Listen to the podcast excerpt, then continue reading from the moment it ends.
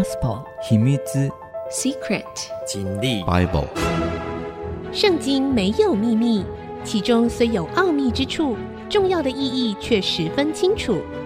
请听曾阳晴为你解密。这里是 IC 之音组合广播 FM 九七点五，您所收听的节目是《圣经没有秘密》，我是曾阳晴。我们上一次呢谈到了。这个约书亚带着以色列的部队要攻击一个离耶利哥，大家还记得吗？他们跨过约旦河的第一个大城，被以色列人攻下来的第一个大城就是耶利哥城。那是一次奇妙的战役，是耶和华上帝帮助他们啊，在敬拜当中，在呼喊当中，耶利哥城倒塌，然后他们把城攻取。耶利哥城因为很高大，所以其实真的很难攻。结果没想到，上帝用这样奇妙的方式来告诉以色列人说，在你们整个征战的过程当中，其实我都与你同行啊！你们不用害怕，你们就是刚强壮胆啊！上帝在呼召约书亚的时候，四次告诉约书亚说：“你要刚强壮胆。”结果第二个城呢，离耶利哥城不过就是二十四公里，往西挺进。艾城就是那个艾草，那个艾艾城。这个城呢，其实是一个小城。那原先约书亚以色列部队认为说，三千个人上去攻了，稀里糊涂就可以把它拿下来，结果居然打输了。后来他们才发现，原来是有人犯了罪啊。亚干啊，在前一次的战役当中，自己私藏了一些很好的衣服、金银，后来呢，被这个抓出来了。啊被抓出来的其实是很奇妙的方式，是上帝用抽签，叫以色列人用抽签的方式把他们找出来。那是用一种以色列人类似骰子的东西，叫做乌灵跟土明啊，这是两块石头，一块黑的，一块白的啊。那这个白石头抽到的时候，就代表说 yes，就是这个人啊。抽到如果是黑的，就 no，不是这个人啊。所以他就把以色列人就分成两半，然后就呃先抽说，呃左边这一半是不是他们干的啊？就这样一直抽，一直抽，一直抽，一直分，一直分，一直分。后来就找出来就是亚干哈。好了，把亚干处死了以后，耶和华就对约书亚说：“不要惧怕，也不要惊惶，你起来，率领一切兵丁上爱城去。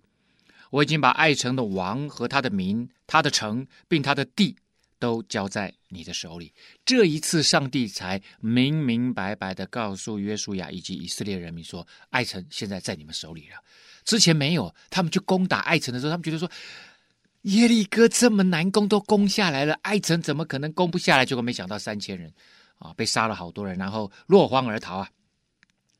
然后上帝继续说：“你怎样待耶利哥和你耶利哥的王，也当照样待爱城和爱城的王。”只是城内所夺的财物和牲畜，你们可以取为自己的掠物。你要在城后设下伏兵。啊，上帝交代两三件事情。第一个呢，就是对待爱城和爱城的王，跟之前耶利哥一样。不过第二件事情就是，之前夺取的财物，你不能够自己放在口袋里。这一次可以，这一次财物牲畜可以当做自己的掳掠之物啊。第三点呢，上帝教他们一件事情，就是你们可以有不同的战术啊。第一次他们的战术是什么？第一次战没有什么战术，战术就是上帝要他们绕城敬拜。第二次这一次的战术是上帝要他们设伏兵埋伏啊。那呃，我们稍微来看一下他们是怎么设埋伏。他们其实有两队埋伏哈。于是约书亚和一些兵丁都起来要上爱城去。约书亚选了三万大能的勇士，夜间打发他们前往。这一次不敢再掉以轻心啊！上一次三千人，结果是落荒而逃。这次他派了三万人，虽然他们知道上帝会帮助他们，可是呢，自己当负的责任还是要肩负起来。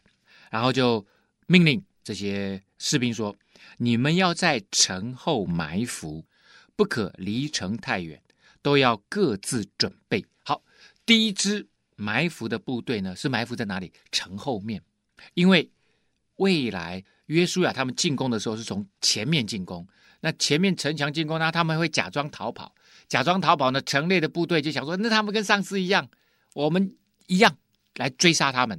他们出来以后，在城后面的这一些勇士们就会绕进城门，然后夺取这个城。然后这个夺取城以后，这些爱城的部队出来以后，他们会放火烧那个城。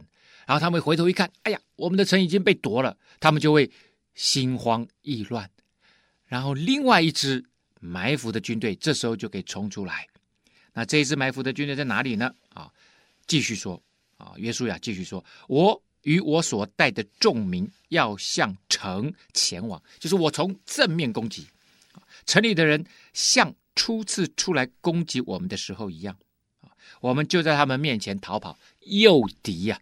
所以，哎，以色列开始征战以后，上帝教导他们怎么征战，上帝就是他们的孙子兵法啊，他们开始有很多的计谋啊，很多的智慧从上帝而来。”他们必出来追赶我们，直到我们引诱他们离开城，因为他们必说：这些人像初次在我们面前又逃跑了，所以我们要在他们面前逃跑给他们看啊！这个约书亚说：我们跑给他们看，你们就从埋伏的地方起来夺取那城。好，这就是第一支埋伏的部队，埋伏在哪里？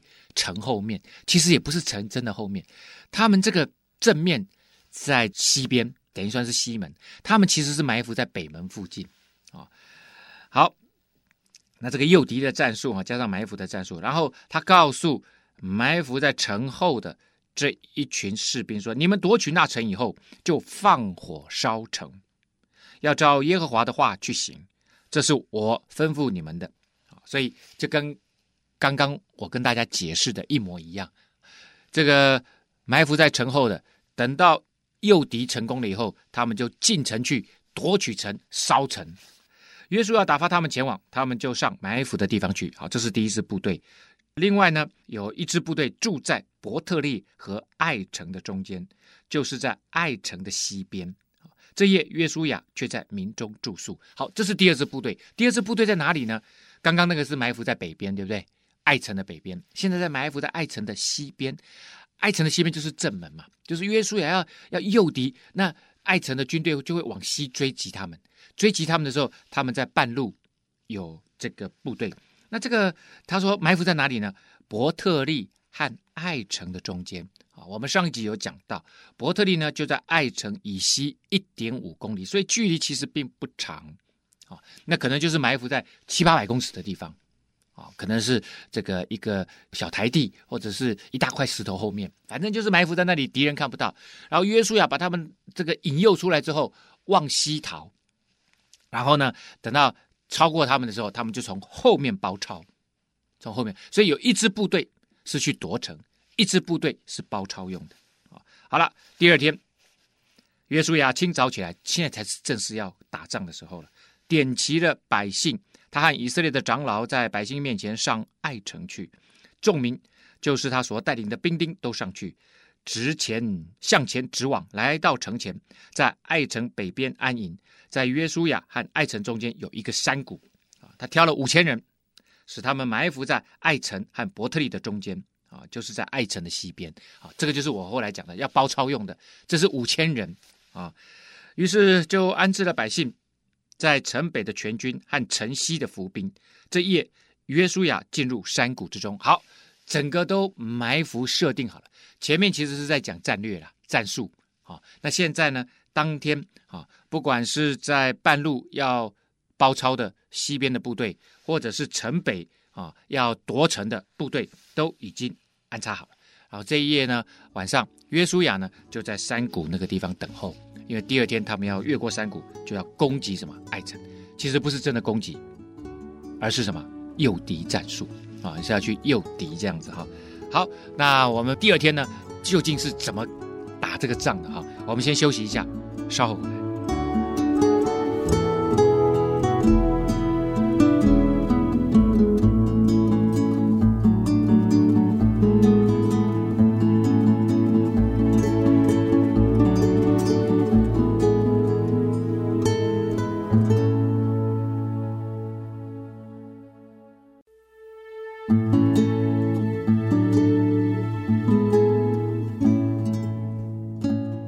您回到圣经没有秘密，我是曾阳晴。好的，我们讲到了哈，部署完毕啊，这个约书亚把这个部队部署完毕。其实当天他们差不多下午晚上在那边部署的时候啊，那就是在那个正前方的那个部队已经被爱城的王看见了。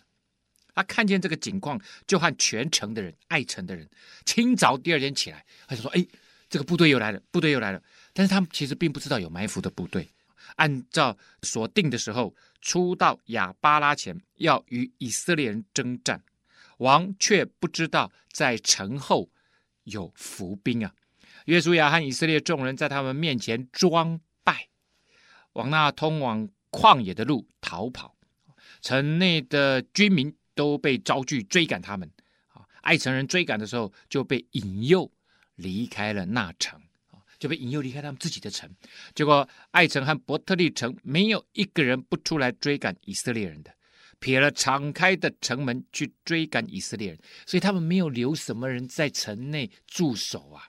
他们想说：好啊，出来了，跟他们拼呐！啊，哦，因为大家知道，约书亚是带了三万人出来，那我在想说，顶多一万人。埋伏在这个城后，好不好？然后五千人是埋伏在这个中间。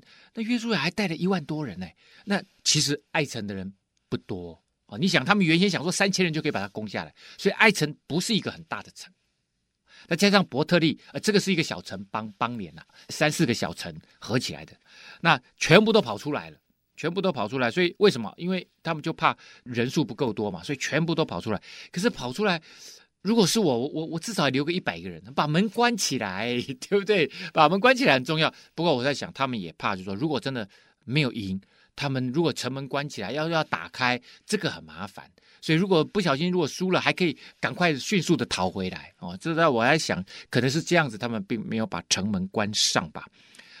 耶和华吩咐约书亚说：“你向爱城伸出手里的短枪，因为我要将城交在你手里。”约书亚就向城伸出手里的短枪，他一伸手，伏兵就从埋伏的地方急忙起来，夺了城，跑进城去，放火焚烧。这就是我讲的第一支城北的部队，哦，就绕过来，从那个正门就冲进去啊，然后就夺了城，烧了这个城里面的建筑。这时候爱城的人回头一看，不料城中烟气冲天了，哇，烧起来了，他们就无力向左向右逃跑。就说没没得回去了，怎么办？只好往前呐、结果那旷野逃跑的百姓便转身攻击追赶他们的人。啊、那这不行啊！这他他们一看啊，不行，看到那个什么，看到那个这个城已经被夺了嘛，只好回头一看，就原先他们追赶的约书亚的部队，那个逃到旷野的也回过头来要打他们了。啊、这时候伏兵也出城攻击爱城人，爱城人就困在以色列人中间，前后。都是以色列人，于是以色列人击杀他们，没有留下一个，也没有一个逃脱的啊，等于是整个被包围了。以色列人又有人数的优势，所以这一次爱城人几乎几乎全军覆没，除了一个人，生擒了爱城的王啊，将他劫到约书亚那里去。以色列人在田间和旷野杀尽了所追赶的一切爱城的居民。爱城人倒在刀下，直到灭尽。以色列众人就回到爱城，用城用刀杀了城中所有的人。当日击毙的男女士兵啊、还有这个人民，总共有一万二千人，就是爱城所有的人。所以这不是一个大城啊啊！按照今天我们的概念，就是一个镇的感觉。那以前这个人民聚集的地方，就因为需要有水，所以通常都是有水源的地方啊。这个地方就会慢慢慢慢形成一个部落聚落，然后说不定就盖把城墙盖起来，然后就据地为王了啊。这是这个概念了哈。唯独城中的牲畜和财物，哎，之前上帝怎么说？上帝说这个财物、牲畜这一次你们倒是可以分给士兵，当做他们的掳掠之物啊。以色列人都取为自己的掠物。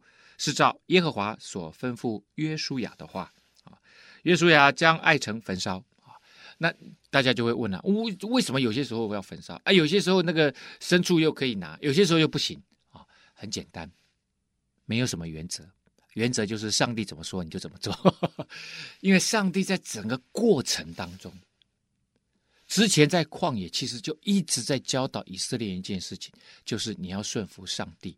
因为在顺服上帝的过程当中，你会发现有很多看似不合理，有很多看似好像不知道是什么原因，但是上帝就是要把你的那个自我中心，你的里面的这个不合上帝心意的东西，一样一样的被挑出来，在顺服上帝的过程当中，让你被建造，生命被建造。好，好，那约书亚把这个城烧了以后呢，使城永远为高堆荒场。直到今日，这是很奇妙啊！所以爱城整个其实整个被毁了。爱城是什么意思呢？爱这个字原先在啊这个希伯来文里面其实就是荒场的意思，所以它已经被烧成高堆荒场啊，按着它的名字成就了，就是一个爱城，就是一个荒堆这样子啊。又把爱城的王挂在这个树上，直到晚上。日落的时候，约书亚吩咐人把尸首从树上取下来，丢在城门口，在尸首上堆成一大堆石头，直存到今日啊。那个时候，约书亚在以巴路山上为耶和华以色列人神筑了一座坛。好，那这个以巴路啊，它其实就是一个光光秃秃的山呐，啊，也没有什么东西，就是比较高的啊，上面都是石头堆的石头。那这个为什么来到以巴路山呢？这其实是上帝在啊，这个摩西快要死之前呢，啊，交代摩西啊，未来等到他们进入了流奶与蜜之地，进入了迦南地之后，必须宣告上帝的话语，就是要让人民知道，不是只有你摩西知道，也不是只有跟着摩西上山的人约书亚你知道，每一个属于上帝的子民都必须了解上帝的话语。那在那个时候。啊，除了十诫，还有可能摩西也也已经写下了啊，这个因为摩西那时候写的摩西五经嘛，写下了一些这个解释啊十诫的重要的一些律法，这些必须宣告给人民听。而这一个概念啊，其实延续到今天，也就是所谓的圣经，圣经就是神的话语。那在他们那个时代，其实还有后来还有很多先知书啦，还有很多历史书啦，啊，然后像大卫王啦，像所罗门王，那那些故事都还没出来，甚至到了新约，耶稣基督的故事，还有像使徒保罗，他们也写了好多的书信，那这些东西后来汇集成所谓的圣经啊，那这个通通统称为神的话语，上帝的话。那上帝的话，他是说他透过这些先知。圣灵、上帝的灵啊，感动这些先知，由他们写下来的，所以很奇妙。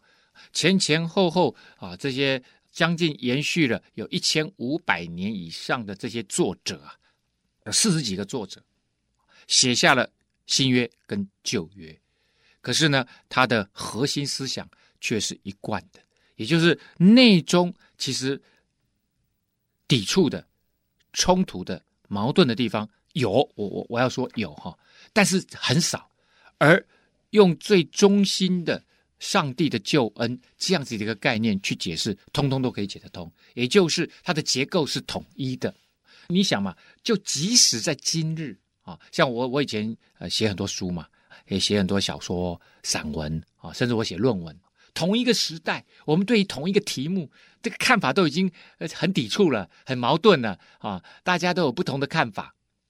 更何况延续了将近一千六百年啊，前前后后有四十几个作者写成的圣经，居然居然啊，他的思想结构是一贯贯通的，而这个很困难呐、这真的非常非常的困难。这也就是因为背后有一个主导的上帝话语的那个神的灵，也就是圣灵在书写这一切。所以呢，以巴路山，等一下我们还要继续谈。尾巴路上还没有谈完，那我们休息一下，稍后回来。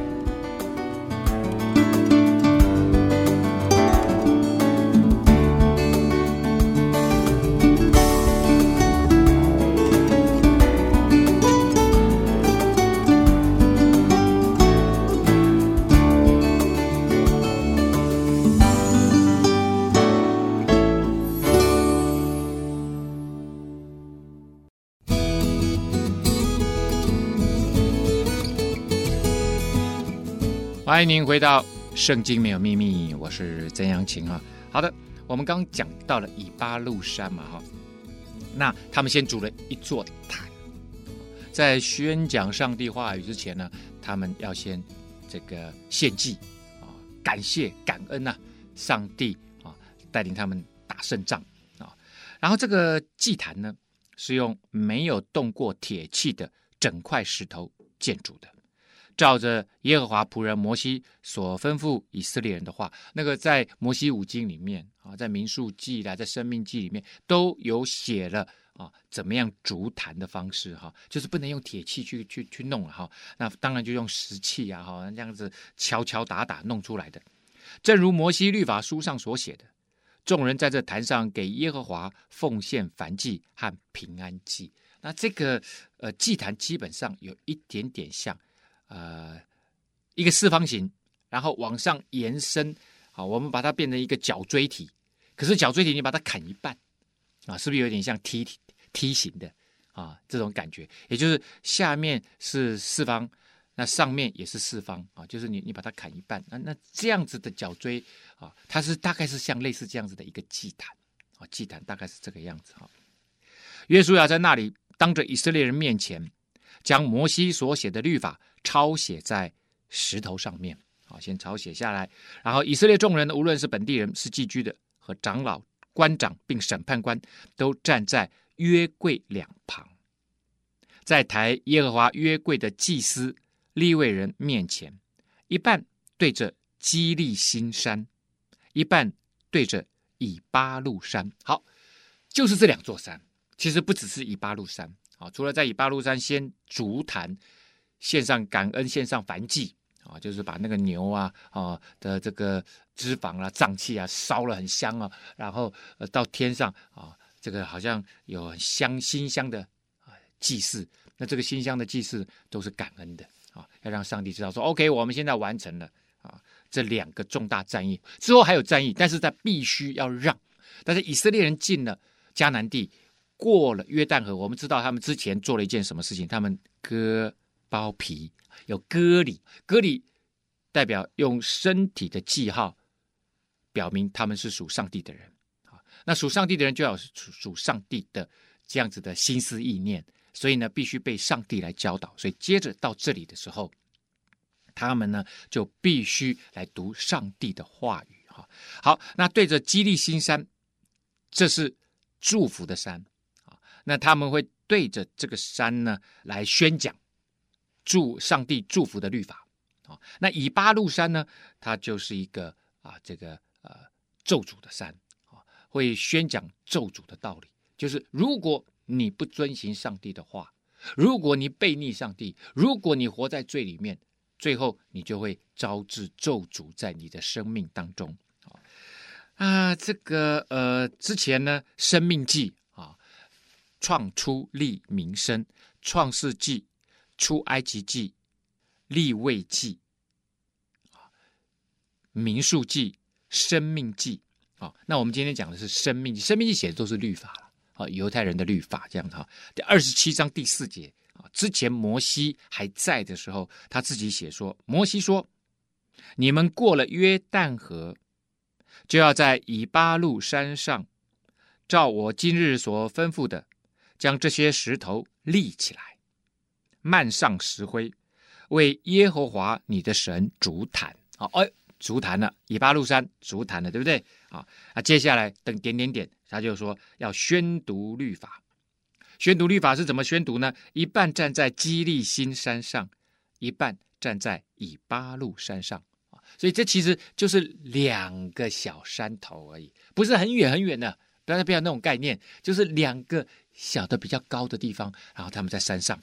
好了，随后约书亚将律法上祝福咒诅的话，照着律法书上一切所写的，都宣读了一遍。摩西所吩咐的一切话，约书亚在以色列会众和妇女、孩子，并他们中间寄居的外人面前，没有一句不宣读的。所以必须把上帝对他们的心意教导清清楚楚、明明白白的。教导给人民，人民才知道。当你你哦，原来我们的上帝要我们这样做我们不能说谎话，我们不能够偷别人的老婆，我们不能够偷别人的牛羊。哦，这些上帝的教导出来，我们必须孝顺父母亲，我们必须尊神为大。哦，这些教导出来了以后，告诉人民哦，如果你。做什么什么，你敬你尊敬上帝耶和华神哦，把它放在第一生命中的第一位，你就必蒙福。然后人民就会说阿门阿门这样子啊。然后如果你不遵行上帝的话语哦，你活在罪里面，你就必遭受咒诅。然后人民在说阿门阿门，他们就是这样子一边讲祝福啊，人民就说他们愿意呃蒙受祝福，愿意遵行上帝的话啊。另外一边呢，就以巴路山上面就会讲咒诅啊，就就是这样子啊，就是正反两边。都来教导人民。更重要的是，其实最后会说：“那你们自己选择要正方还是反方。”所以，上帝当他宣讲完他的话语之后，他是把那个主权留给人民。当然，人民是就是人是有自由意志的，你可以选择你要跟随上帝，或者不跟随上帝。跟随上帝，上帝就让你过一个蒙福的生命；不追随上帝，那上帝就让你自己承担那个带来的。咒诅，所以所以大概就是这样子的意思。那今会在这个时候做这件事情，其实就是当时上帝交代摩西，呃，摩西交代约书亚，然后他们现在按着这样子一步一步计划往前走。哦好了，那接下来呢，发生了一件事情。啊，当然刚刚我们讲了，他们现在把爱城攻下来了嘛。那在爱城的应该算是东南边哈，大概可能不到十五公里。啊，不到十五公里的地方有一个大城啊，这个是在等于是在以色列中部的大城哈。那嗯，离今天的耶路撒冷很近很近啊。今天耶路撒冷城呢，大概我在猜，大概就是五六公里而已。但是离现在的爱城啊，在爱城的东南边大概十公里哈，那差不多是这个距离啊。有一个大城叫基。基隆的基，遍布地面的遍啊，基片啊。好了，那发生一件事情，什么事呢？我们来看，约旦河西住山地高原，并对着黎巴嫩山沿大海一带的诸王，就是赫人、亚摩利人、迦南人、比利洗人、西魏人、耶布斯人的诸王，听见了这一件事情。什么事情？就是约书亚以色列人。的大军啊，越过约旦河，攻陷了耶利哥城，攻破了爱城啊。那这些中部的这些王啊，啊，这个统称哈，这一这比较被统称为迦南人，就是从这个中部一直到大海，那大海就是地中海啊，像这一大块啊，在以色列的中部靠近。地中海的部分，它比较是就是被称为迦南人哈。好，那这些王啊，我刚刚念的那些王啊，嘿，大家都听见这事了，就都聚集，同心合意的要与约书亚和以色列人征战。好了，大家一想说，哎呦，我们本来在这里大家过得好好的，一个很平衡的城邦，我们的这个势力都很平衡啊。可是呢，现在来了一股大的军队。啊，这破坏我们的平衡，不行，我们要抵挡他。啊，所以这些什么赫人呐、亚摩利人呐、迦南人、比利洗人、西魏人、耶布斯人啊，这些人的王，那其实我我在讲他这个王哦，他不是什么伟大的王，那就是一个一个小城一个王这样子哈、哦，大家就聚集啊，那变成联军要来抵挡以色列人。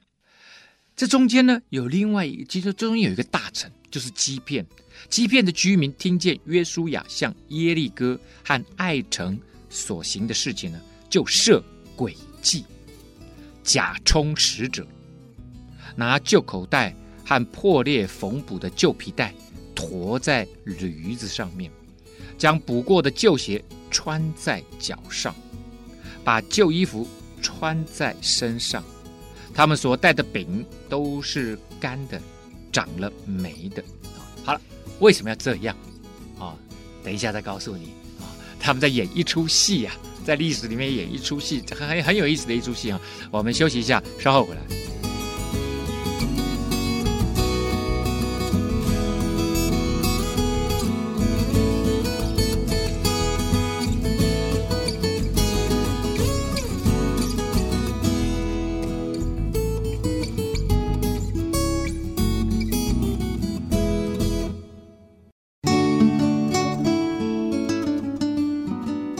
欢迎您回到《圣经没有秘密》，我是曾阳晴哈。好，那这个我刚讲了，基遍人呢、哦，他们其实离爱城十公里，很近。可是因为以色列人这个时候其实搞不清楚东西南北啊，除了他们一个城一个城攻下来，他们其实不知道畸变在哪里，可能知道畸变在哪里，但是不知道畸变人长什么样子啦。所以这些畸变人听说了，哎，以色列人这么厉害，把这个耶利哥、爱城都攻下来了，哦，他想想说他们接着一定是一个一个城，应应该都都没有没有什么问题啊，所以呢，他们就想了一个诡计，什么诡计呢？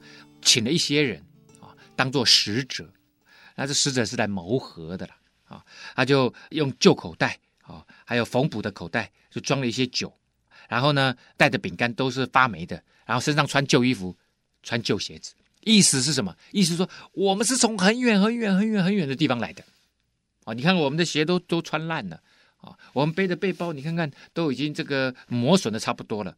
你看我们的食物都已经发霉了，啊！结果呢，他们就来到吉甲的营中见约书亚。吉甲在哪里呢？就是我们之前有讲过，他们在攻进耶利哥之前附近的一个城，啊，吉甲。所以这里变成是他的司令部，啊，并不是设在耶利哥。而是设在吉甲，然后就对约书亚和他以色列人说：“我们呐是从远方来的，现在求你与我们立约。”以色列人就对这些西魏人啊，基遍住在基遍的是西魏人，说：“只怕你们是住在我们中间的，若是这样，我们怎么可以与你立约呢？因为上帝要他们怎么样，把迦南地整个占领下来啊！”啊，结果这个基遍人。啊，这个西魏人就跟约书亚说：“我们是你的仆人。”约书亚就问他们说：“你们是什么人？你们从哪里来的？”然后呢，基遍人就回答说：“仆人从极远之地而来的。什么极远之地？十公里而已，很近呐、哦，没有，他是离那个爱城十公里，那离那个吉甲哈，离吉甲顶多我看也没有二十公里，大概十七八公里而已啊，也都是很近呐、啊。”我们是从极远之地而来的，是因听见耶和华你神的名声和他在埃及所行的一切事，并他向约旦河东的两个亚摩利王，就是希实本王西宏和在雅斯他路的巴珊王噩一切所行的事啊。他说：“你们在约旦河东把以两个亚摩利人灭了，到了约旦河西又灭了两个王。哇！我们听说，我们好害怕。”我们是从很远很远很远很远的地方来的，多远？这些城，你讲嘛？你从哪里来？你讲你的名字嘛？你从哪里来的嘛？不敢讲，为什么？因为就很近嘛，就在附近而已嘛。所以你会发现他们啊，遮遮掩掩啊，反正就是躲避问题啦。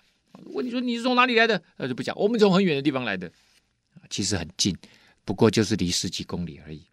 我们的长老和我们那一地的一切居民对我们说。你们手里要带着路上用的食物去迎接以色列人，对他们说：“我们是你的仆人，现在求你与我们立约啊！我们出来要往你们这里来的时候，从家里带出来的这饼还是热的，看呐，现在都干了，而且长了霉了。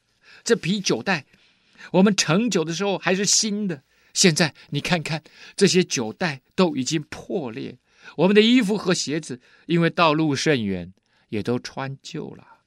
以色列人，哎，这时候想说，就相信呐，因为就看起来都不错嘛，啊，但不知道有一种东西叫道具吗？哦，有一种东西叫戏服吗？呵，现在他们这个就穿了道具服来啊，哦，什么都是旧的。结果以色列人就轻易的相信，以色列人受了他们的食物，并没有求问耶和华。这件事情很重要，上帝是要把他们这一地的人都灭了，要把这个地都给他们了。